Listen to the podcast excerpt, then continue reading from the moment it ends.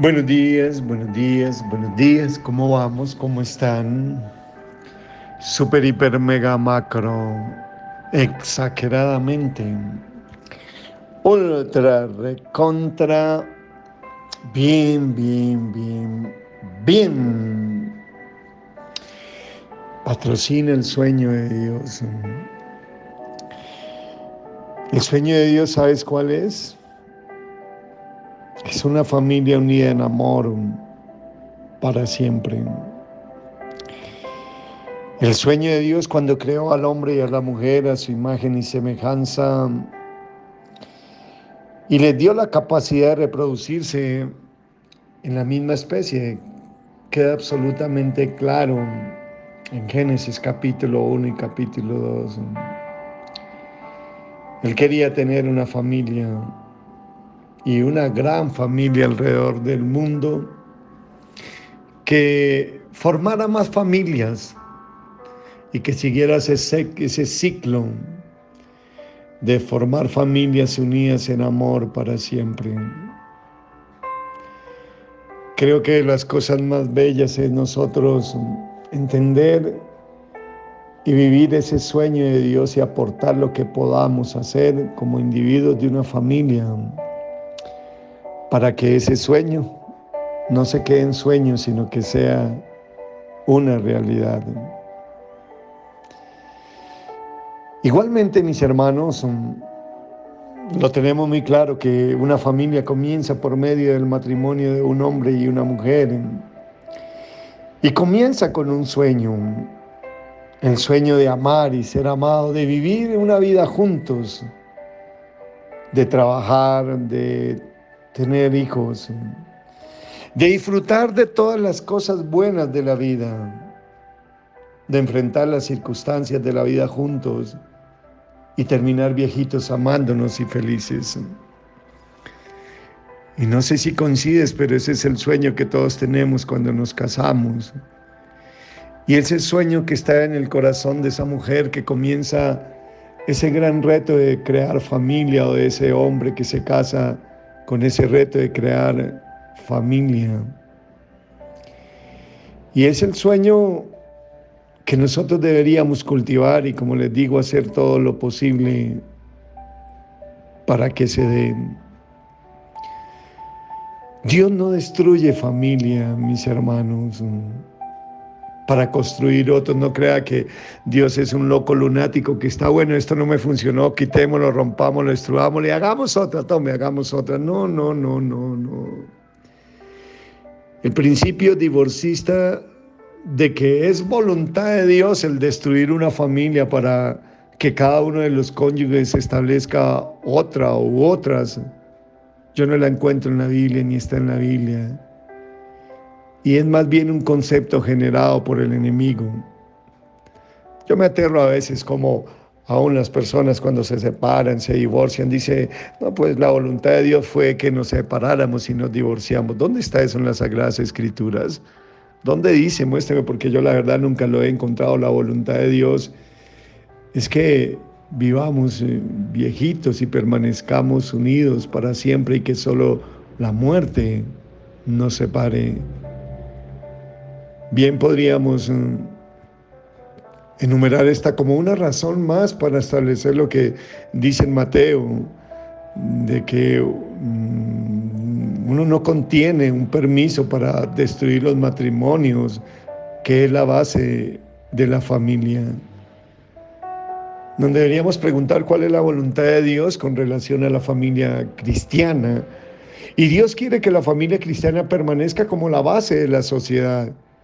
Y aunque el enemigo ha destruido hoy más que nunca el concepto bíblico de la familia a través del divorcio y el, y el recasamiento como, como también de una definición distorsionada del concepto del matrimonio, Dios llama a sus hijos verdaderos a mantenerse fieles a este principio, la permanencia del matrimonio no es una sugerencia de parte de Dios, sino una orden, un mandato, una ley. Sí, La familia comienza por medio del matrimonio de un hombre y una mujer y comienza con un sueño. El sueño de amar y ser amado, de vivir una vida juntos, trabajar, tener hijos, disfrutar todas las cosas buenas de la vida, enfrentar las circunstancias de la vida juntos y terminar viejitos amándonos y felices. La pregunta es, ¿por qué a veces esto termina en una pesadilla? ¿Por qué no se da? ¿Será porque Dios falló? ¿O será porque nosotros fallamos?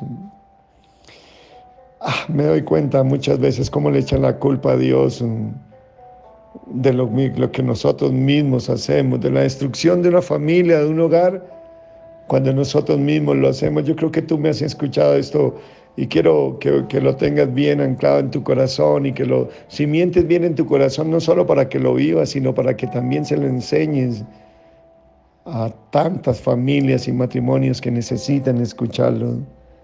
¿De qué depende que una familia o un sueño más bien se convierta en una pesadilla?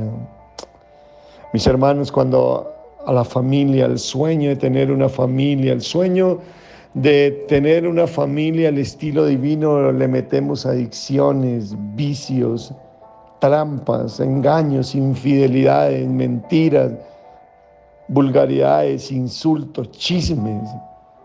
Es cuestión de tiempo, mis hermanos, que ese sueño de Dios se convierta en una pesadilla humana. ¿Me escuchaste como te dije? Que ese sueño de Dios se convierta en una pesadilla humana. ¿Y sabes por qué lo digo como con tristeza en mi corazón? Porque tal vez muchos han escuchado este principio, lo he enseñado una y otra vez, y veo cómo lo violan. Cómo creyendo engañar a Dios creen que le meten vicios, adicciones al matrimonio y no va a pasar nada. No, mi hermano, no, no, es cuestión de tiempo. Si en tu deseo, en el deseo de tu corazón está construir una familia al estilo divino, tener una familia establecida que dure para siempre, pero hay vicios, te doy mi palabra de honor que tarde o temprano ese sueño terminará en pesadilla. Si tú metes mentiras, engaños, trampas, si le eres infiel a tu esposa, si le eres infiel a tu esposo, si le mientes a tus hijos, si vives mintiéndole a los de tu familia, ah, mi hermano, no te engañes a ti mismo. Es cuestión de tiempo. Ese deseo de la familia de Dios se construirá en una pesadilla humana. Si eres de los que constantemente estás mm, hablando vulgaridades, hablando palabras oeces, insultando y te gusta el chisme, es cuestión de tiempo. Ese sueño de Dios mm, terminará convirtiéndose en una pesadilla humana.